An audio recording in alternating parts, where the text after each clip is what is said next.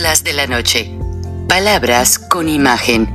El análisis de los acontecimientos que influyen en nuestra vida con el periodista Francisco Durán Rosillo.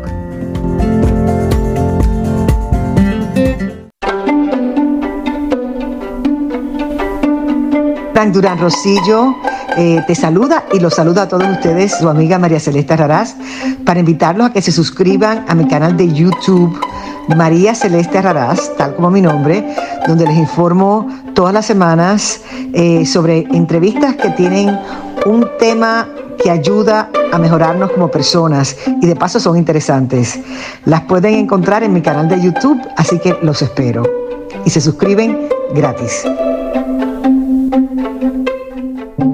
¿Sabías que una lagunera fue pieza clave para que las mujeres pudiéramos conseguir el derecho al voto y ser votadas? Como mujeres hemos luchado durante años para derrumbar la idea de que solo los hombres tienen el derecho a tomar decisiones. Nacida en Lerdo, Durango, Hermila Galindo luchó por defender la igualdad de las mujeres y el derecho al voto, para así incluirnos en la vida política del país. La primera candidata mujer a diputada federal en la Ciudad de México. Hermila Galindo fue rebelde, revolucionaria y candidata cuando aún las mujeres no podían votar. Luchó 37 años para que se aprobara el derecho al voto de la mujer en 1953. Murió un año después de que se aprobara el decreto. Hoy está en el billete de mil pesos. Hoy las mujeres somos mayoría en el padrón electoral. Únete a la lucha de Hermila Galindo. Vota y sé parte del cambio.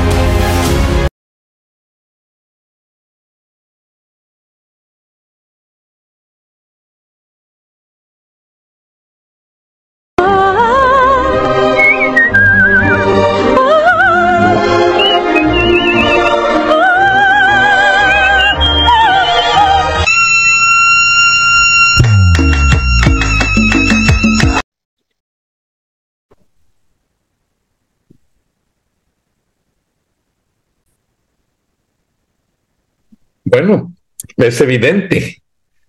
Biden le falló a la gran comunidad mexicana. Yo les informé en este programa, dentro de las notas, que pues supuestamente ya para noviembre debió de haber entregado 150 mil visas de residente a quienes califiquen y hay muchos solicitantes y están en espera. Pero ¿qué hizo el gobierno de Estados Unidos?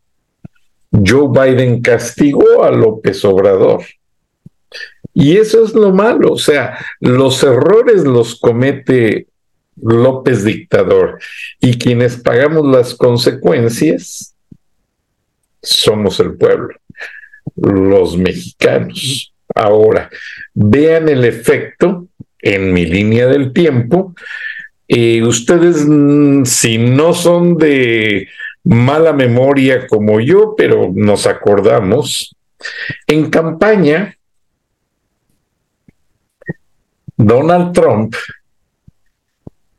escuchó una pregunta forzada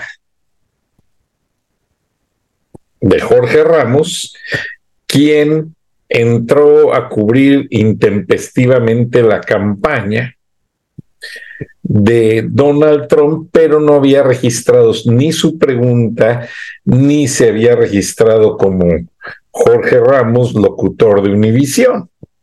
Entonces, pues no estaba en el orden de las preguntas. A Donald Trump en su campaña le pasaban una lista de las preguntas y ya él más o menos tenía una idea para irse preparando lo que tenía que responder. Entonces Donald Trump pidió que lo sacaran de la conferencia de prensa, después, ya que Jorge Ramos se identificó, regresó y un periodista americano, eh, por cortesía, le cedió su lugar en el término de las preguntas a Jorge Ramos para que pudiera cuestionar al candidato en aquel entonces, Trump, y ni le dio la respuesta. Ahora, la cadena Televisa Univisión, porque ya el Televisa de México, se los aclaro, ya no es el corporativo, el corporativo está aquí en Estados Unidos y el director de noticias es Emilito Azcarra Gallín. México es ya como una filial. ¿Y por qué lo manejó hacia Azcarra Gallín? Porque veía venir los problemas con López Obrador. Entonces, lo que hizo Azcarra Gallín fue poner en un fideicomiso todas las propiedades. Lo, lo mismo hizo Ricardo Salinas Pliego, ¿eh? O sea, se las gastan para los negocios. No sé si ustedes recuerden hace algunos años que decían, no, es que Televisa anda muy mal, está descapitalizado, está perdiendo. No, nunca estuvo mal. En Gallín descapitalizó intencionalmente a la empresa Televisa para mover los activos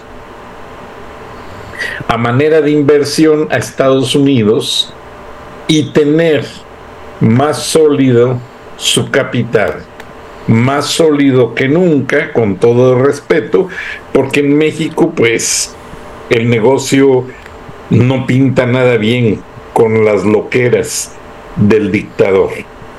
Ahora, ¿qué pasa? Azcarra Gallín le invierte a una compañía que hace productos milagro, productos patito, este jarabes para todos y cosas así dedicados a la comunidad hispana. Maloma, no recuerdo el nombre de las empresas, pero la administra el esposo de un artista y a manera de eso pudo mover más fácil el dinero y luego ya reinvertir. Genoma Life, gracias mi producción, gracias. Entonces, lo que hizo fue esto, un movimiento pues obviamente inteligente, muy calculado, porque en Estados Unidos cuando se trata de invertir en salud, las restricciones son menos. Entonces, con ese negocio, con esa maroma fiscal, simultáneamente, Azcarra Gallín no perdió su dinero. Aparentemente lo perdió en México. ¿Por qué? Porque él hizo el rescate de sus empresas, pero no le dio explicaciones a nadie hacia dónde lo mandó o qué fue lo que hizo. También con su aerolínea, pues, Azcarra Gallín sabe hacer y mover muy bien las cosas. O sea, hijo de hijo de tigre pintito, bien dice el dicho, porque este el tigre Azcárraga pues muy listo y el hijo salió más para los negocios. Pues no vamos a hablar de las maromas fiscales de Azcarra Gallín en Estados Unidos, simplemente que ya lograron con la fusión Televisa-Univisión, ya lograron mm, el capital suficiente para competir con medios en inglés. De hecho, ya tienen canales en inglés. Esta plataforma también Hulu de películas pertenece a Televisa con una sociedad muy grande, creo que con una televisora norteamericana. Y así Así es como ellos están fusionando con varios negocios americanos para sacar más partida, de más grande la tajada del, negocio a la hora a la hora de la ganancia. Y ya pues mandaron un periodista que no fue Jorge Ramos a entrevistar a Donald Trump a la mansión de Mar a Lago. Donald Trump manejó mucho y hasta el periodista manejó mucho la palabra de weaponize, weaponize, que es algo así como utilizar algo como arma. O sea, yo también lo, lo dije porque lo dijo en, una ocasión la cadena Fox. Este.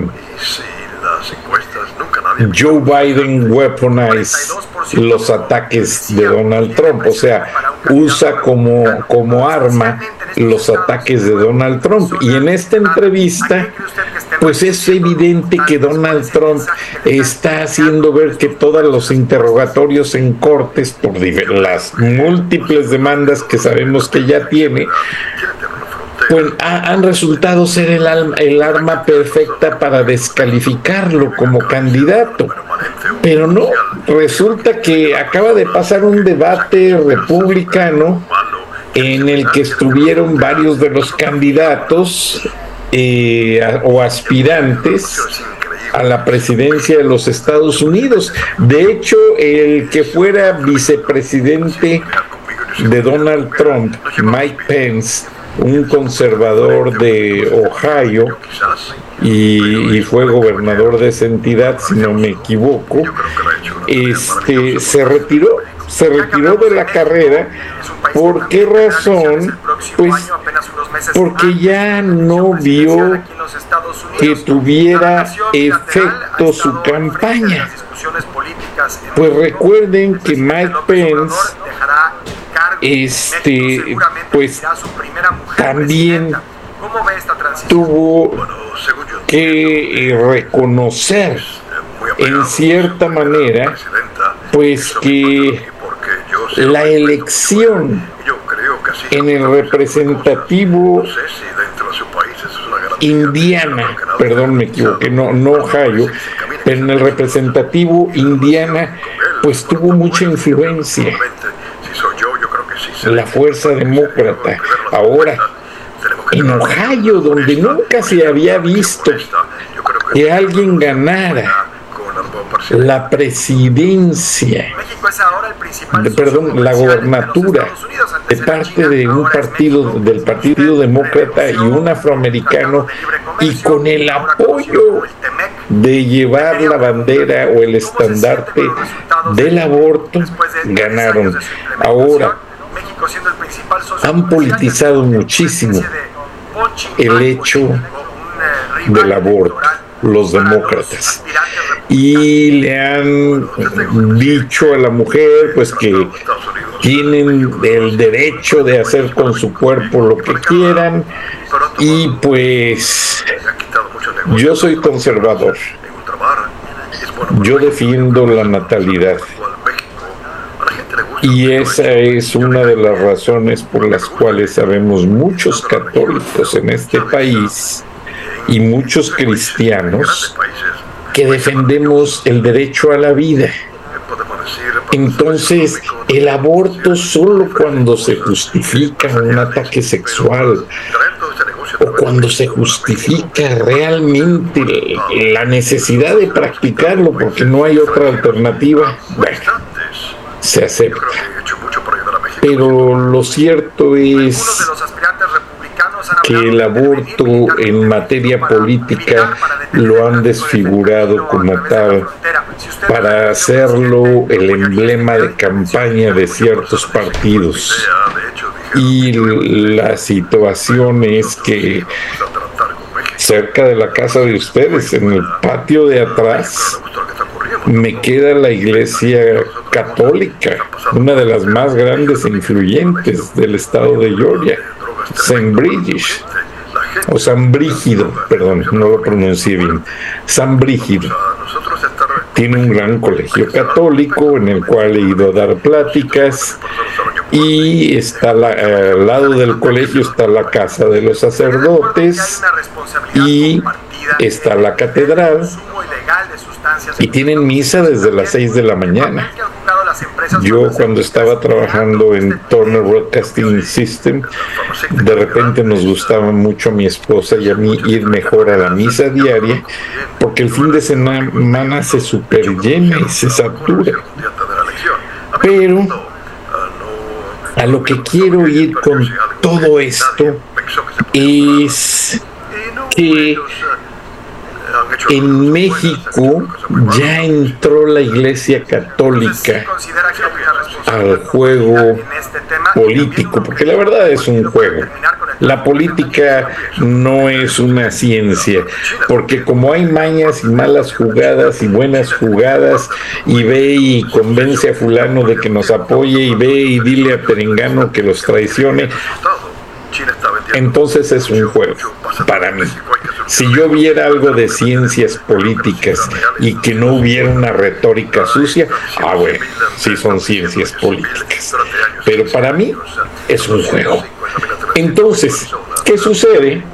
Vean, la elección en Estados Unidos va a ser el primer eh, perdón, el segundo martes, déjenme consulto mi calendario para que no me falle, porque trae uno tantas fechas en la cabeza que...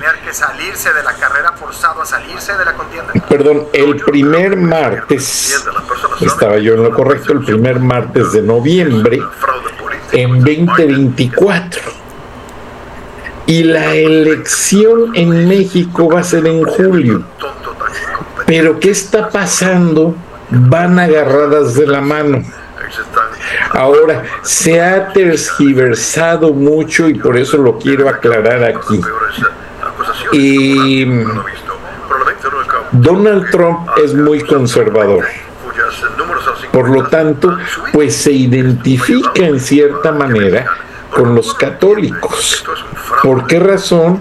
Pues porque no está a favor del aborto, porque suceden situaciones en las que el hecho de ser conservador en los Estados Unidos ubica mucho a las personas con el aspecto de la educación privada, con el aspecto pues de los buenos principios y de cierta manera se ubica a los ricos en los círculos muy influyentes de católicos, de bautistas y de cristianos en general, como las personas más influyentes en este, país, porque son los que conservan la familia como tradición, conservan el matrimonio, como se los dije, conservan muchísimo el hecho de proteger algo tan sagrado que es la vida y no hacer la práctica del aborto. Entonces, Donald Trump da esa entrevista a la cadena Univisión anoche la gran cantidad de los medios en, fue en inglés y doblada por subtítulos al español y algunos en algunos estados con traducción simultánea. Ahora, ¿cuál es el mensaje? El mensaje de Univisión que se la ha pasado atacando la mayor parte del tiempo a Donald Trump desde que hizo como blanco de campaña el ataque a los mexicanos que porque traíamos el vicio, traíamos la prostitución y traíamos no sé cuántas cosas, lo cual no es cierto. Es un círculo reducido que son los carteles de la droga, que son los que se han encargado de ensuciar y lastimar las buenas costumbres que tenemos como mexicanos. Ahora, esa entrevista yo la considero más que nada como algo para suavizar las relaciones públicas. ¿Qué es lo que ha pasado? Ha habido tres debates de precandidatos republicanos en los que Donald Trump no ha participado por sus múltiples demandas en corte y sin embargo al final de la encuesta, se, al final de la, del debate se hace una encuesta y lo que sucede es que Donald Trump sale como ganador de esos debates. Y hacen la pregunta clásica, si la elección fuera en este momento, ¿por quién votaría usted comparando a los que eran 10 y fue bajando a 7, creo que ahora son 6, más Donald Trump? Y siempre sale ganador Donald Trump con un 65%, plus minus 3. O sea, como que hay entre más y entre menos tres puntitos ahí para ser exactos. Y que lo que pasa actualmente dentro de toda esta contienda es que Joe Biden está caminando hacia atrás. le manda muchísimo armamento a Israel para que destruya completamente a Palestina. Sí, yo entiendo, hay coraje porque fue un, un ataque en un festival judío y fue una serie de secuestros, pero tampoco me decían que Israel destrozara media ciudad de, de, Gaza o en Palestina y se llevaran de por medio a tanto niño y joven inocentes que no tenían nada que ver con todo lo que sucedió hace más de dos semanas. Entonces, vamos a ver desde este punto el parámetro. Univisión, como el medio televisivo más influyente, o uno de los más influyentes, porque también está Telemundo, en la audiencia hispanohablante, se acerca a Donald Trump. ¿Por qué? Porque ya vio que no le conviene estar alejados. Lo han estado atacando a Donald Trump desde que dejó la presidencia y sin embargo Donald Trump mantiene su popularidad firme. Y ahora que Joe Biden apoya tanto a los judíos y ya se ganó el rechazo de varios países porque consideran que tanto armamento en manos de Israel no es la solución para un acuerdo de paz, especialmente cuando Benjamin Netanyahu es considerado un dictador en este momento, no le conviene a esta región del mundo que es muy influyente en el mundo árabe. Ya en los Emiratos Árabes Unidos ya le retiraron el apoyo a Israel y están cuestionando ese apoyo hacia los Estados Unidos. Y recuerden que los Emiratos Árabes Unidos le dan la fortaleza económica al dólar, porque ellos tienen un acuerdo con Estados Unidos de usar el petrodólar. Gracias a que todas las mayores transacciones petroleras en el mundo se hacen en, dólares, Vladimir Putin y China no han podido hacer que el dólar como moneda esté débil, pero es gracias a los Emiratos Árabes Unidos que le han sostenido su plusvalía a la moneda verde para que siga en el mundo de los negocios financieramente hablando.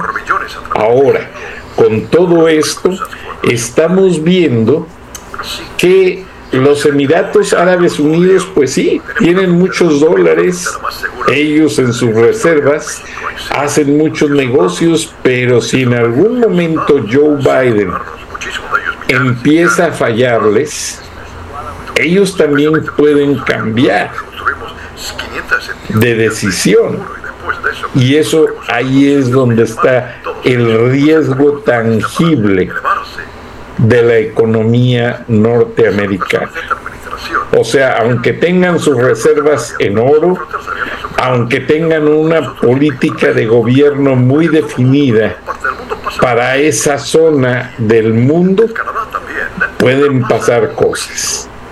Pero por el momento, con dos guerras como la de Ucrania y Rusia, como la de Israel, con Palestina, no se ve claridad de que Estados Unidos quiera definir un panorama más claro. Ya Biden empezó a hacerle llamadas a Netanyahu diciéndole, oye, ya párale, deja pasar la ayuda que mandamos, ya, ya estuvo bueno. Y ahora anuncia reuniones con líderes latinoamericanos para resolver el problema de la inmigración. Pero dentro del marco del problema, ¿cómo quiere resolver Mr. Biden un problema tan complejo como es el de la inmigración indocumentada y documentada? que llega por miles a la frontera norte México-Estados Unidos, si no han cumplido con los acuerdos preestablecidos anteriormente. El señor Biden prometió a su homólogo mexicano 150 mil visas que no han dado. Ahora, el secretario de Seguridad Nacional, Mallorcas, qué bárbaro, qué manera tan absurda de resolver las cosas. Les dice, bueno, no les hemos dado las visas, pero no hemos hecho deportaciones. Hagan de cuenta que tienen visa, los hemos estado respetando. Sí, señor Mallorcas. Pero el hecho de hacer que una persona trabaje de manera indocumentada es muy diferente al hecho de que una persona trabaje de manera documentada. ¿Y qué hacen con esas 150 mil visas? Se las reparten entre personas de Afganistán y ahora pues posiblemente de Palestina, posiblemente también israelíes, y así las van dividiendo, al fin que los mexicanos, ah, ahí están trabajando en los techos, ahí están trabajando en los jardines, no hay problema.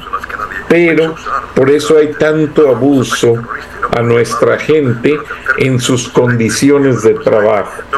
Sus condiciones laborales no son respetadas ni sus derechos, ni sus buenos sueldos que merecen por su arduo trabajo, precisamente porque no tienen la garantía de un documento. Y si algo no le parece al patrón, le dan la vuelta y ya saben lo que sucede. Entonces, las promesas fallidas de la Casa Blanca hacia los migrantes mexicanos no han sido cumplidas, como tampoco han sido cumplidas para mucha gente de otras etnias, de otras nacionalidades, y el hecho de pararse a hablar de una solución migratoria cuando están pendientes una serie de resoluciones, pues desacredita mucho a Donald Trump, perdón, a Joe Biden, así como Donald Trump en esa entrevista con Univision le dice al periodista que Joe Biden trata de desacreditarlo en casos complicados y perplejos en cortes de Estados Unidos. Pero es aquí donde se hace la jugada política. Porque al convertir el tema migratorio en una bandera de campaña política para enfrentarse en esta elección a Donald Trump, Joe Biden lo que piensa hacer de última hora, y es evidente, ya lo veo venir, es como si fuese una amnistía general, como pasó con Ronald Reagan. Ronald Reagan hizo una amnistía para dos millones de inmigrantes y todos recibieron su oportunidad de tener una visa migratoria.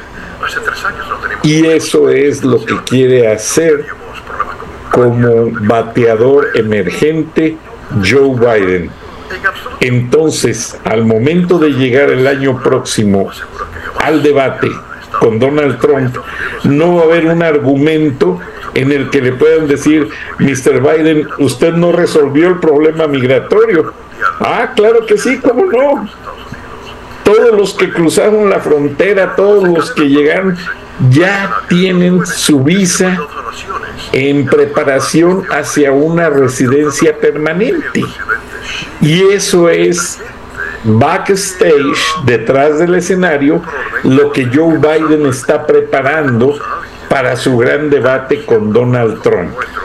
Y entonces esa visa va a ser el regalo de campaña a los migrantes y automáticamente esos migrantes, muchos de ellos ya tienen hijos ciudadanos americanos que nacieron acá y que han estado años esperando la oportunidad de una visa para sus padres y obviamente los hijos en agradecimiento le van a dar el voto al Partido Demócrata. De esa manera van a luchar nuevamente por desarticular el poder de Donald Trump que quiere reelegirse como el presidente 47. Ya fue el presidente 45, ahora va a pelear el, el, hecho de ocupar nuevamente la Casa Blanca en el periodo 47. ¿Y qué sucede? Donald Trump ya tiene una agenda para con México. Y no es una agenda muy florida, no es una agenda como la de Joe Biden, de hacerse de la vista gorda con los carteles de la droga. Aquí en Atlanta está muy cuestionada una campaña de un senador demócrata que gastó dinero. Él era pastor de una iglesia y no sabemos de dónde sacó los millones y millones de dólares para anunciarse. Está muy cuestionada la manera en que se acercaron los dineros para las campañas de oro, que no ha sido del todo muy muy abierto con la comunidad y que solamente atiende temas políticos que le favorecen al presidente Biden. Ahora, Donald Trump, de acuerdo a lo que dijo en esa entrevista, pues es evidente que él va a pelear hasta el último minuto, como él mismo lo dijo ya trataron de desacreditarlo al máximo con una de sus palabras clásicas, witch hunt, porque todo fue una cacería de, brujas. Ahora cuando hace su manita así es para decir, frankly, francamente, dice, no está de acuerdo y no quiere. Y, y Donald Trump tiene un lenguaje, un body language muy especial y sus palabras son muy especiales. O sea, él tiene muy bien ubicados los, la temática y la manera en que va a pelear. O sea, cuestionarle a Donald Trump algún argumento de su retórica, hay que hacerlo con mucho cuidado, porque siempre tiene debajo de la manga una respuesta sólida para darle palo a quien le quiera cuestionar. Ahora, pues para ir avante 65 puntos, ya desde un año antes de la elección presidencial y que lo atacan y lo atacan y no lo bajan de la popularidad, al contrario, lo suben y le preguntan si sigue firme en cuanto a atacar con aviones especiales y drones. las casas donde viven los jefes de los carteles de la droga y destruirles los laboratorios de fentanilo y las bodegas y todo el network de cómo llegan esos componentes de China a Lázaro Cárdenas, Michoacán, a Mazatlán, a, y, a varios puertos que no puedo mencionar porque hay lugares hasta donde abandonan los contenedores, los chinos en el mar flotando y con lanchas rápidas le sacan el contenido y nadie sabe el destino. No pasan aduana, no pasan ningún registro y eso sucede en México actualmente. Y la inteligencia norteamericana ya lo tiene ubicado. O sea, la DEA ya tiene un paquete muy grande. De hecho, el personal de la DEA que estaba en otros países de Sudamérica, atendiendo el cono sur, y lo reforzaron en esos países y ya los concentraron en México para hacer un, trabajo más exhaustivo de investigación y de inteligencia. O sea, y esta amenaza electoral del fentanilo en cartas dirigidas a funcionarios que manejan y coordinan las elecciones en el estado de Georgia y varios estados del oeste de los Estados Unidos tiene un mensaje político intimidatorio muy grande y están investigando porque en este momento acusar a Donald Trump nuevamente creo que ya no le queda al Partido Demócrata, ni creo que Donald Trump utilice un argumento como estos para arriesgar su candidatura a la presidencia que tanto ambiciona porque él siempre soñó con gobernar como muchos presidentes norteamericanos dos periodos de cuatro años.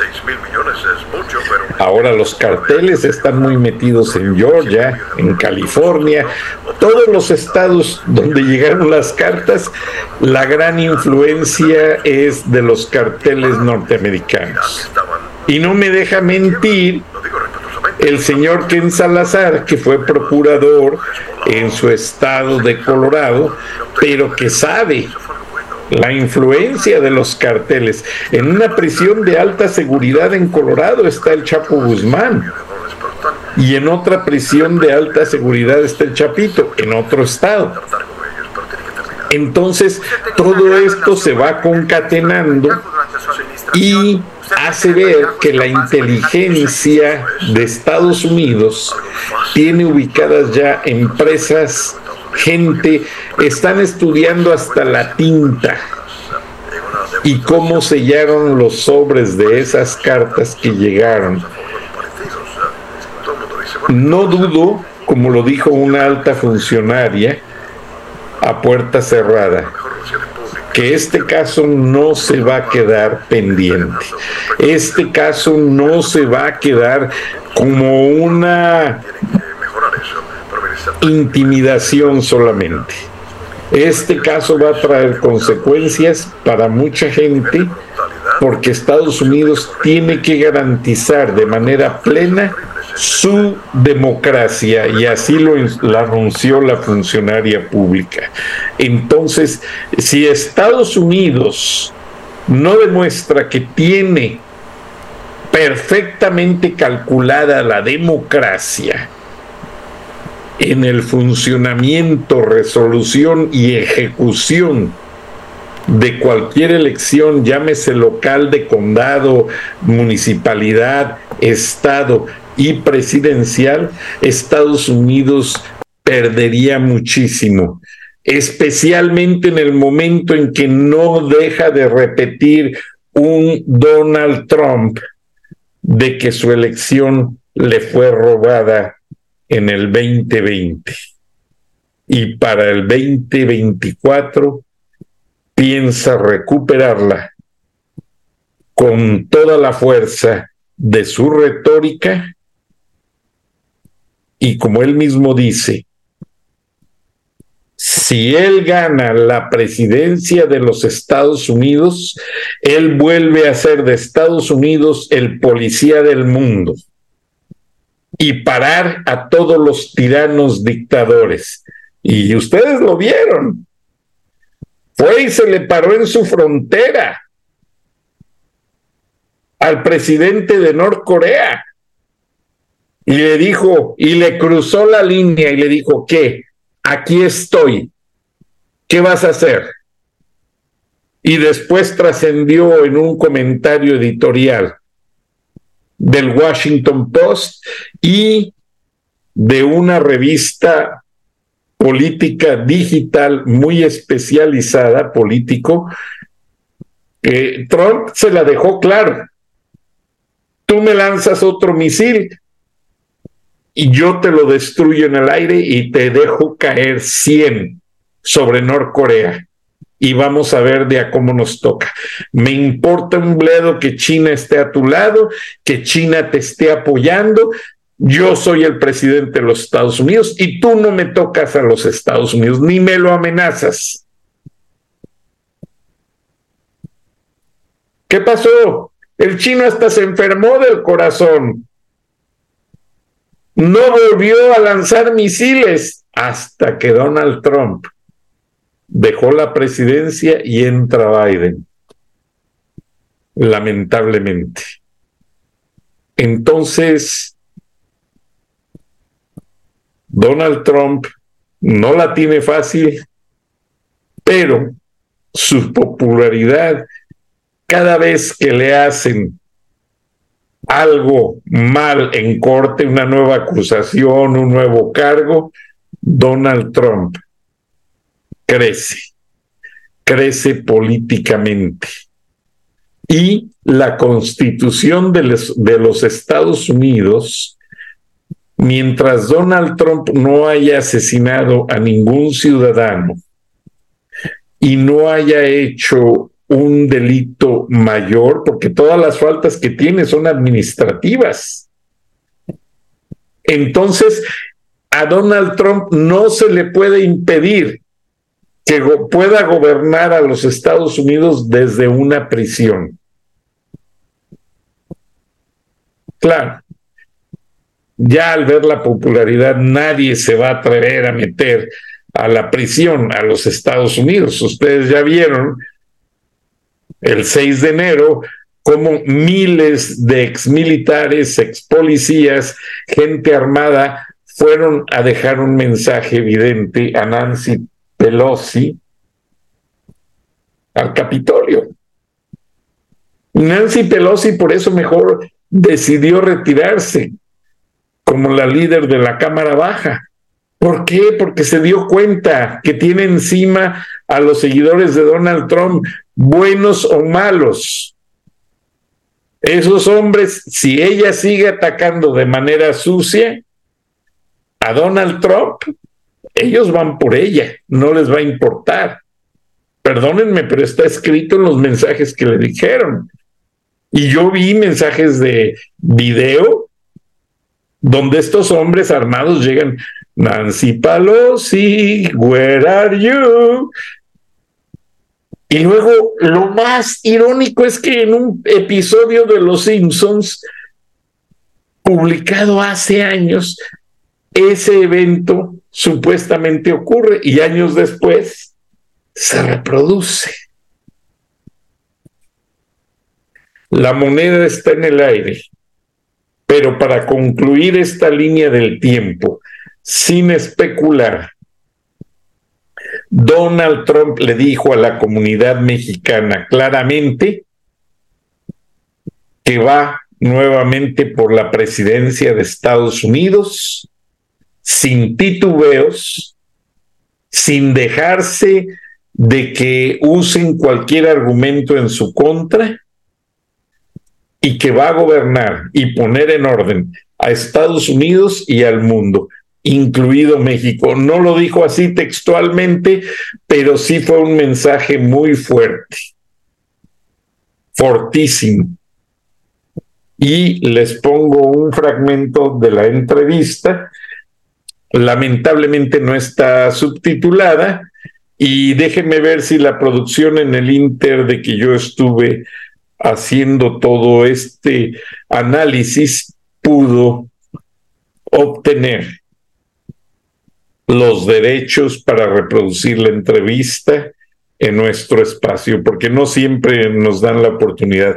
Quieren que la gente la vaya a ver a otros medios y que hasta que paguen en ciertos lugares. Buenas noches, buenos días, aquí está la entrevista. Nos vemos y nos escuchamos mañana. Hasta entonces. semana el expresidente Donald Trump tuvo que presentarse ante una corte de Nueva York por un caso civil de fraude empresarial. En la misma corte estuvieron sus hijos Donald, Eric e Ivanka. Los problemas legales del presidente, incluyendo el caso en Nueva York, deberían restarle posibilidades para reelegirse en 2024, pero ese no ha sido el caso. Una encuesta publicada recientemente por el New York Times y Siena tiene al expresidente Trump al frente en cinco de los seis estados que podrían decidir la elección general, incluyendo Arizona, Nevada y Georgia, donde el voto latino es fundamental y que fueron fuertemente competidos en 2020. La entrevista con Donald Trump, una exclusiva de Televisa Univisión a través de Noticias Univisión.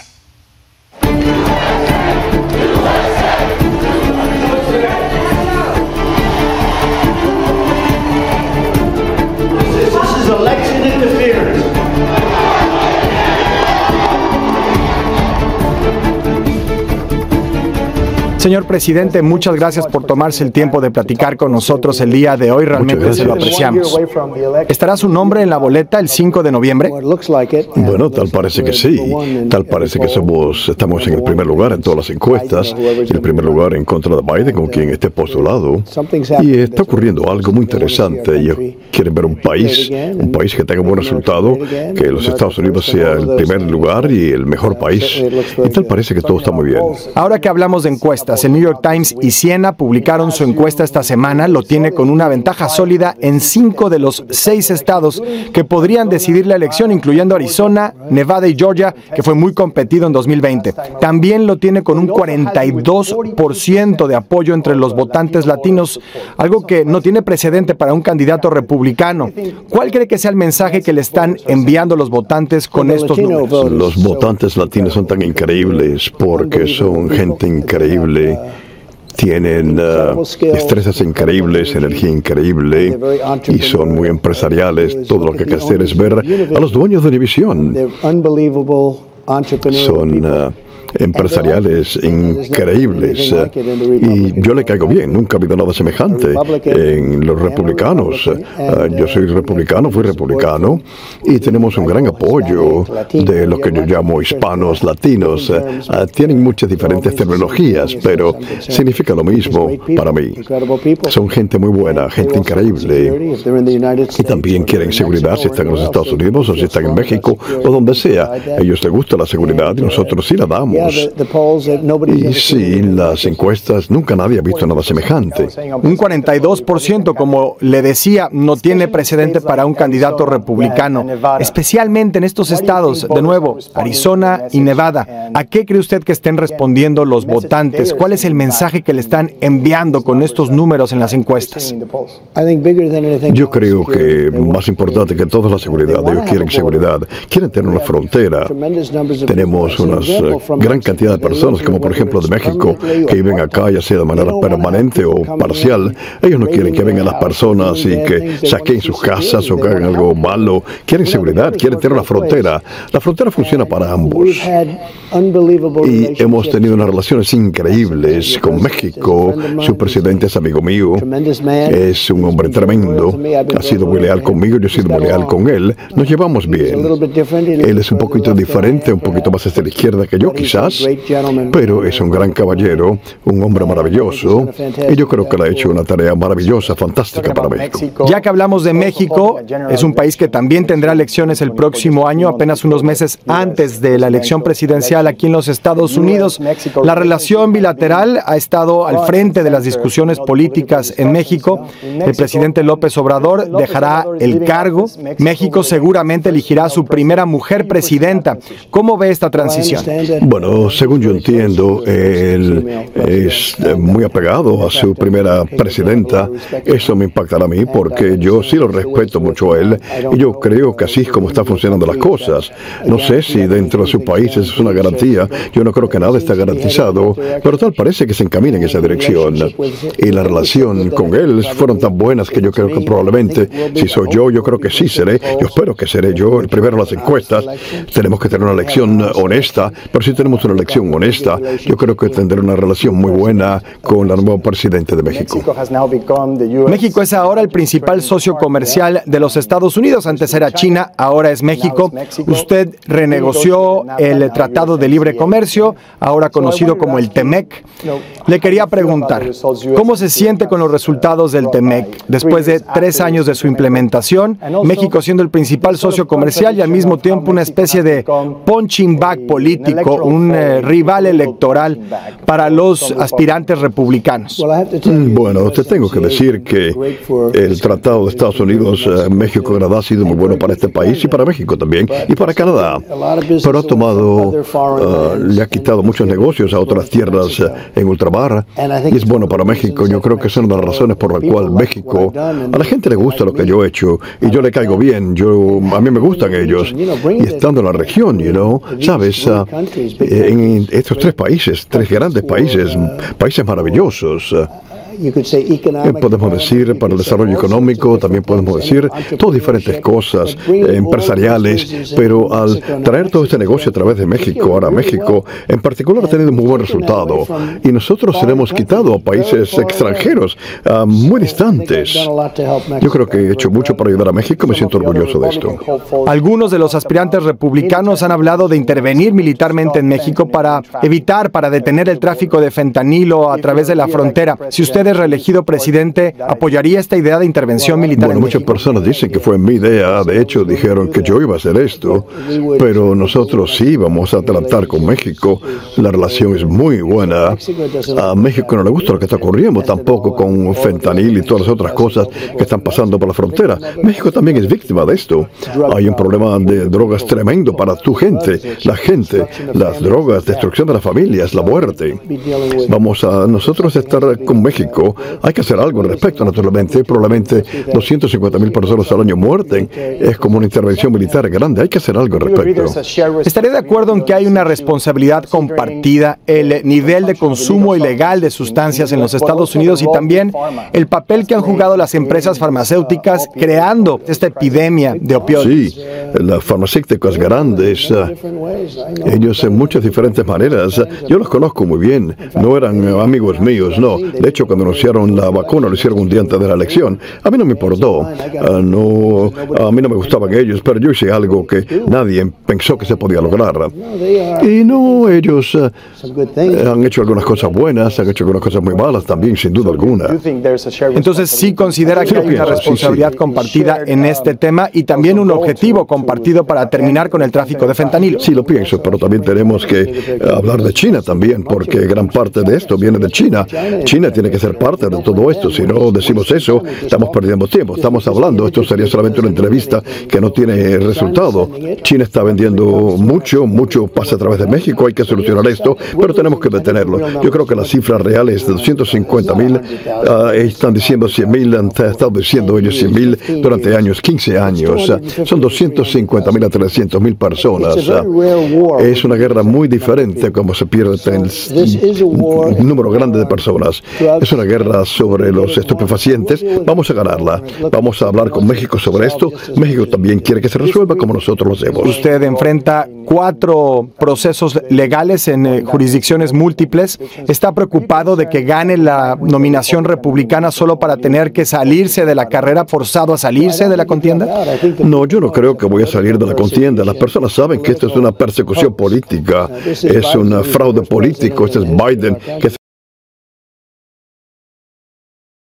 presidente de la historia de nuestro país. Nunca hemos tenido un presidente tan tonto, tan incompetente, tan corrupto desde el punto de vista de lo que están haciendo. Ellos están armando al Departamento de Justicia, al FBI, y ellos eh, me han atacado a mí con las peores eh, acusaciones, como nadie nunca lo ha visto. Probablemente el único tipo que han acusado formalmente, cuyos números a las encuestas han subido. Esto me ha ayudado a mí para que me elijan, porque el pueblo entiende, esto es un fraude Y todo lo que ellos hicieron, ya sea que eh, eh, nos engañaron en la elección o esto es lo mismo, todo es lo mismo. Sinceramente, es algo bueno que hacen ellos. les gusta hacer fraude de las elecciones. Esta es una buena manera de hacerlo. Ellos creen que me pueden perjudicar, pero hasta ahora ha sido todo lo contrario. Porque cuando estudiamos esto, yo tengo una voz, yo tengo voz contigo, tengo voz con otros, donde puedo hablar con esto y otras personas, si alguna vez fueron acusados formalmente, ya no pueden estar en la política. Van al micrófono y dicen, voy a pasar el resto de mi vida defendiendo mi nombre, voy a pasar el resto de mi vida con mi familia. Yo lo he visto centenares de veces, como tú lo has visto en México, te puedo decir esto. Ahora, eh, esto le ha resultado, tenido un mal resultado para ellos. Nadie nunca antes ha hecho esto en este país. Esto es ah, un país como del tercer mundo, una república bananera. Y ahora están tratando ellos de hacer esto porque están pendiendo tanto en las encuestas que si ellos pudieran tratar de dañarme a mí en esta elección. Yo no pienso que las personas van a aceptar esto. Eh, eh, es muy interesante esto porque todos están en áreas demócratas, izquierda radical, áreas azules, muchos jueces de izquierda radical muchos de ellos. Pero no obstante esto, yo creo que esto funciona bien porque el pueblo en sí es quien va a hablar. Yo creo que el pueblo lo entiende mejor que nadie, mejor que nosotros. Es sorprendente, ellos lo ven. Nadie, nada como este ha ocurrido en este país. Se ocurre en otros países, pero estos son países en desarrollo, son países del tercer mundo. Así que Biden es un hombre que ha lanzado algo muy malo, porque lo que me ocurre a mí le puede ocurrir a ellos. Un presidente muy corrupto. Usted dice que el Departamento de Justicia y el FBI han sido utilizados como armas. ¿Haría lo mismo si es reelegido?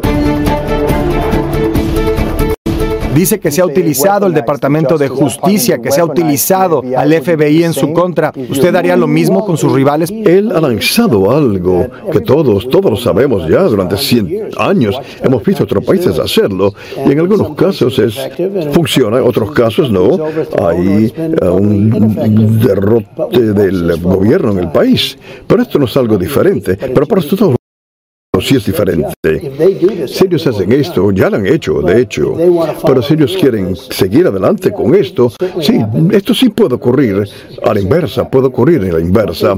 Lo que ellos han hecho es que ellos han liberado el genio de la botella mágica. ¿Entiendes esto? Han hecho cosas que nadie pensó iba a ocurrir. Han tomado un presidente muy popular, yo tengo 75 millones de votos, mucho más que eso, yo creo.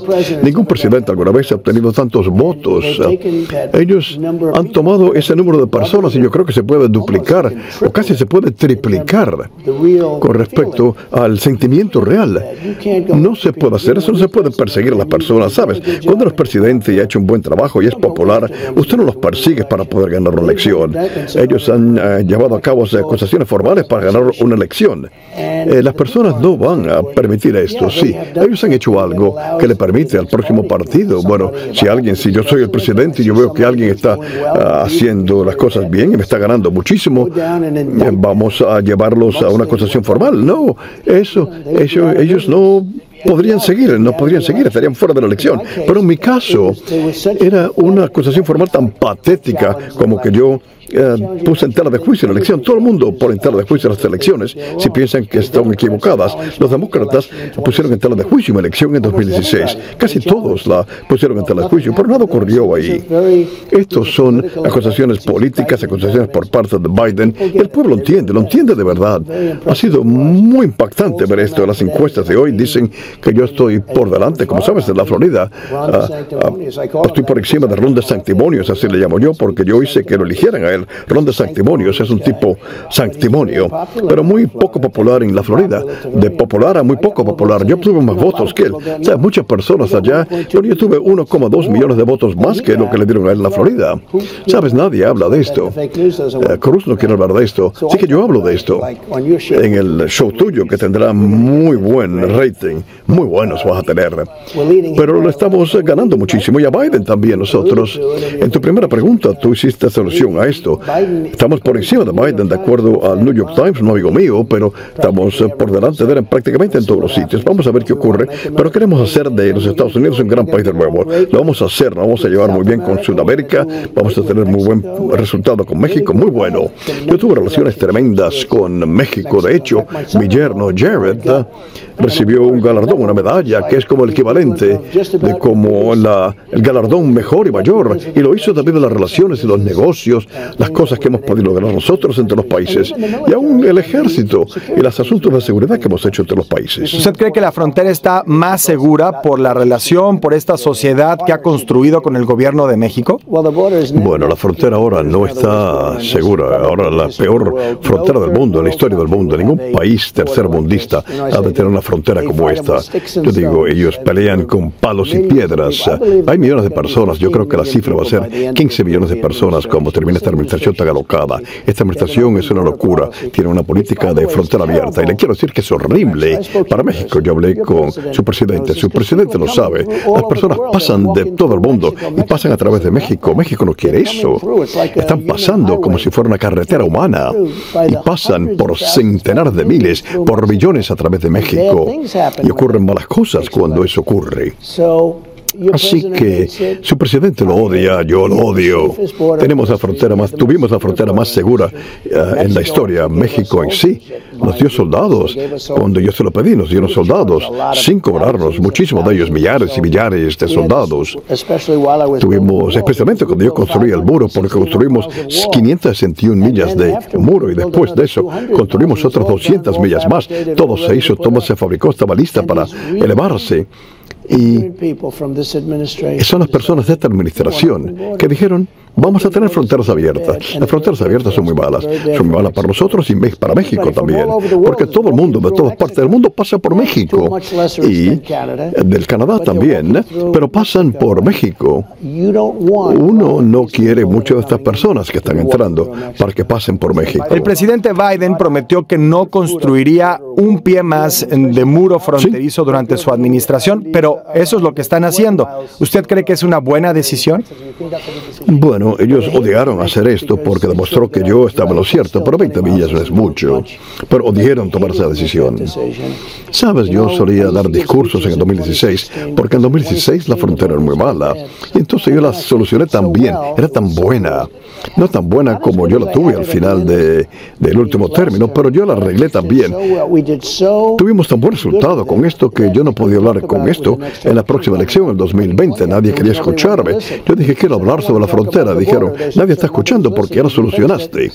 Y me dije a mí mismo, has hecho algo increíble, arreglaste la frontera, has hecho algo tan bueno, la frontera más segura. Tuvimos la frontera más segura en la historia de nuestro país.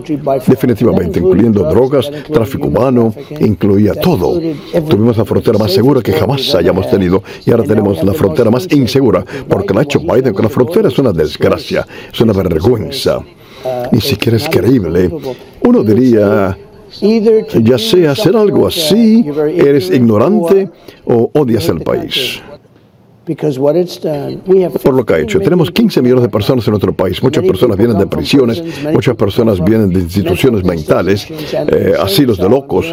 Sabes, no quieren que use la palabra y diga la palabra manicomio.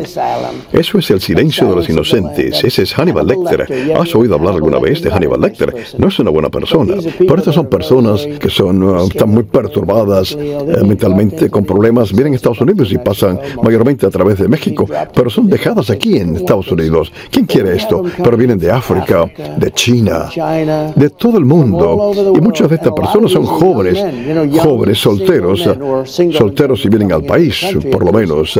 Y uno dice, ¿qué está pasando aquí? Tenemos un gran número de personas que vienen de China, jóvenes. Eh, personas que vienen de muchos diferentes países. Usted conoce los países casi mejor que yo, porque usted lo ve. Están ocurriendo cosas malas. Están entrando muchos terroristas en nuestro país. No estaba ocurriendo eso antes. Yo estuve trabajando cuatro años sin ataque de terroristas. Nadie lo puede creer.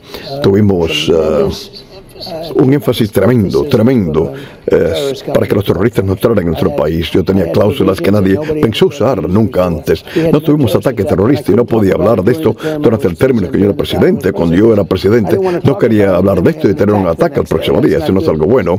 Insisto, le pasó a esta gente. Hablaron de esto. Y entonces... Eh, atacaron a Israel y todo ahora, eh, no todo el mundo, todo el mundo, todo el mundo está en que arde en estos momentos. Un tremendo líder, un hombre muy fuerte, algunas personas le cambian otras personas, ¿no? El primer ministro Netanyahu. También, sí, fuerte, pero estoy hablando yo de una situación diferente. Tenemos en Hungría. Víctor Urban, estaban entrevistados la semana pasada y dijeron, ¿qué le recomendarías tú a Biden hacer? Porque todo el mundo está que arde. No solamente este país o tu país, todo el mundo está que arde. Cuando vemos a Ucrania y vemos a Israel y a todo lo que está ocurriendo, todo el mundo eh, tiene problemas. Y él dijo, yo le diría inmediatamente renuncie y deja que Trump asuma el cargo. Porque cuando Trump era presidente, China le tenía miedo, Rusia le tenía miedo, no había problema alguno. Ya sea si tienen temor o respeto, prefiero que me respeten. Pero dijo, no teníamos problema. Todo el mundo estaba en paz. Yo no comencé ninguna guerra, fui el primero. Sí terminé una con ISIS, ¿sabes? Derrotamos a ISIS en unas semanas nada más, porque tenemos un ejército, el ejército de Estados Unidos es tan bueno. Yo uh, renové todo el ejército estadounidense. El ejército de Estados Unidos es maravilloso. Derrotamos a ISIS en cuatro semanas. Alguien dijo que no se podía hacer. Tenemos un ejército increíble, no lo podemos demostrar, pero... Mira, eso pasa a través de la fuerza. Mira, yo soy el primer presidente en 71 años que no comenzó una guerra. Y cuando Hillary Clinton estaba postulada en contra de mí, dijo, si lo ven a él y si ustedes lo escuchan, él nos va a meter en guerras. Yo dije, no, yo lo voy a mantener fuera de las guerras. Eso fue lo que hice, pero Víctor Orban, que es un uh, extremadamente respetado líder y un buen hombre en sí, él dijo que Trump estaba haciendo las cosas tan bien. Hace tres años no teníamos problemas, no teníamos inflación, no teníamos problemas con Ucrania, no teníamos problemas de Israel, no teníamos problema en absoluto. Tenemos la frontera segura, la más segura que jamás había estado. La economía de Estados Unidos es la más fuerte que en ningún otro momento. Nosotros hicimos las cosas muy bien. Y ahora todo es horrible. Vamos a terminar en una guerra mundial. Tenemos un líder incompetente en los Estados Unidos. Él no puede eh, encontrar las escaleras para subirse al escenario. Él no puede decir más de dos oraciones. Él no puede hablar. Y este hombre está tratando con Putin y el presidente Xi y toda esta gente que um, probablemente no dirían que nos aman, pero tenemos a alguien que está negociando a favor nuestro. Y sabes, cuando hablas de negociaciones, hablas de la amenaza mayor al mundo hoy día. Probablemente una pregunta que me vas a hacer es la frontera y todo eso, pero eh, la mayor amenaza son las armas nucleares. Y tenemos un hombre que ni siquiera sabe lo que es un arma nuclear, como nuestro jefe negociador. Es lo más atemorizante. Podemos terminar con la Tercera Guerra Mundial. Si ocurre la Tercera Guerra Mundial, probablemente México ya no existirá porque el poder de armas nucleares es tan grande que si nos dan a nosotros, también ustedes van a ser eliminados. Y cuando yo escucho que estas personas hablan del medio ambiente, más de, por más de 300 años los océanos van a subir por un millar de una pulgada. Esto es una amenaza. La amenaza no es, no es calentamiento global, es el calentamiento nuclear, la peor amenaza para mi país, para todos los países, la amenaza principal. Y ahora que habla del tema de Israel, quisiera preguntarle, usted ha defendido el derecho de Israel a protegerse, pero ¿qué haría diferente? No me gusta decir esto, pero tengo que decirlo. Nunca hubiera ocurrido. Yo tenía a Irán en buena posición. Eh, dos semanas después de la elección, ya nosotros, dos semanas después de la elección, ya nosotros estábamos a cargo de eh, hacer que Irán eh, cumpliera con las cosas. Irán no tenía un centavo, estaban en quiebra cuando era presidente. Ahora tienen una situación. Recuerda que ellos dispararon un cohete, yo los le disparé a ellos y ahora tocaba a ellos. Y hace dos semanas yo le dije esto a un grupo y a ellos les fascinó esto. Ellos nos llamaron para decirnos, vamos a volver a atacarte, este es el objetivo, pero no vamos a dar al objetivo. Ah, no le vamos a dar, es una base militar. Tú sabes a qué me refiero yo. Fue una noche increíble. Enviaron 18 drones, a 5 se autodestruyeron, el resto no dieron al blanco de la base, fuera de la base. Nadie resultó muerto. Pero ellos nos llamaron, me llamaron a mí y me dijeron, mira, este es Irán, esto no es eh, alguien, esto es Irán, que supuestamente es tan hostil, nos respetaban. Y yo lo respeto a ellos, lo respeto a ellos. Pero yo quería llegar a un acuerdo con ellos, no puedes tener armas nucleares. Las armas nucleares son la amenaza mayor a este mundo, a todo el mundo. Y Víctor Orban entiende eso, y algunos otros también entienden. Y cuando yo escucho que Biden hablan del nuevo acuerdo verde, y todo esto es... Eh, yo soy un gran ambientalista, pero esto no es el problema. El problema que tenemos es que hay ciertos sitios donde hay locos que controlan el arma más poderosa en la historia. Y es el problema mayor para tu país, para mi país y para todos los otros países.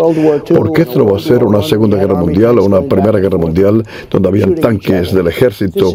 Esto es aniquilación, aniquilación por armas nucleares.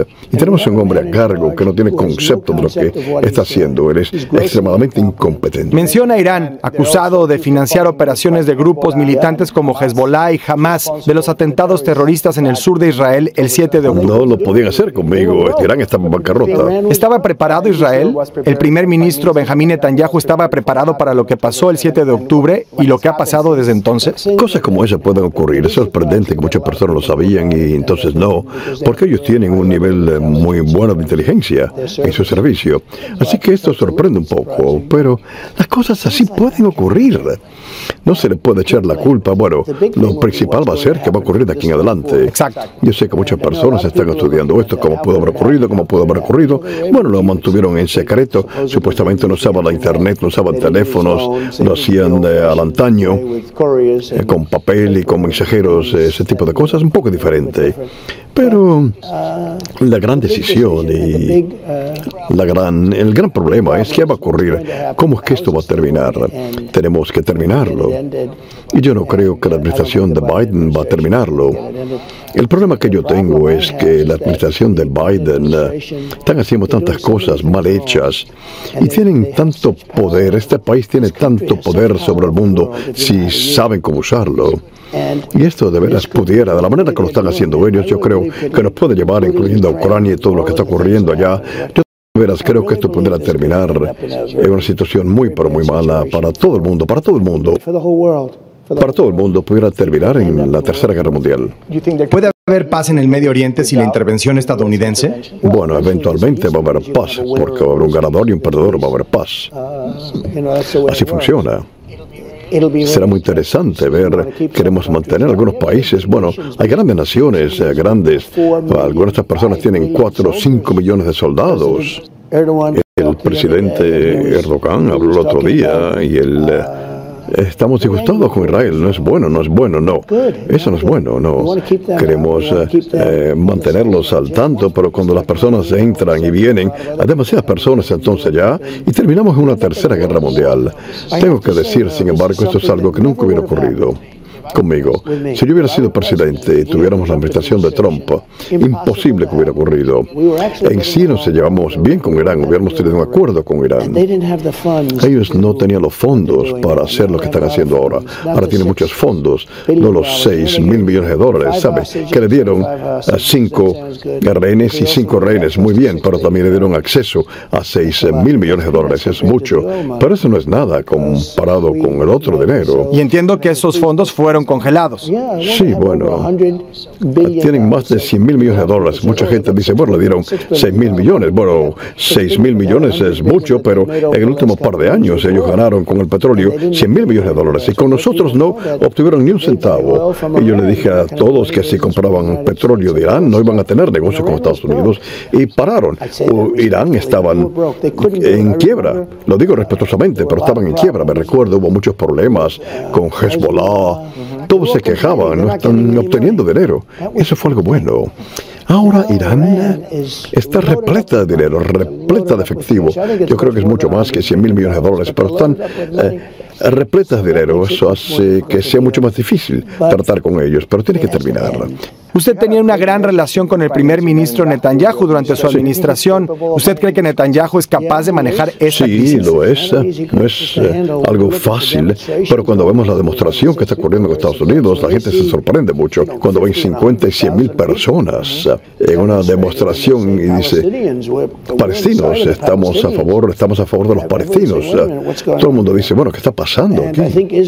Yo creo que Israel tiene que tener unas relaciones públicas, sinceramente hablando, porque la otra parte está ganando con respecto a las relaciones públicas. Eso es un frente muy importante, en todo el mundo es un frente muy importante.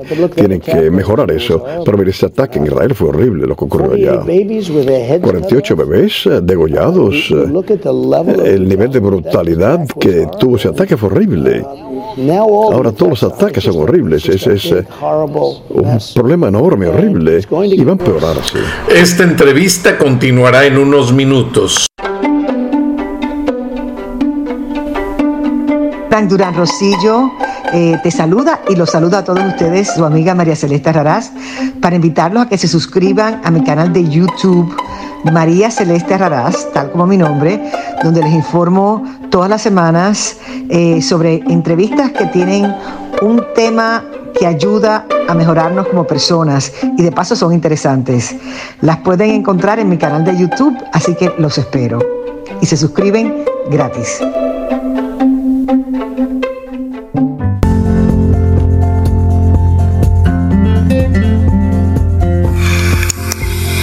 Escuchaste el análisis de la noticia, transparente como el agua, con el periodista Francisco Durán Rosillo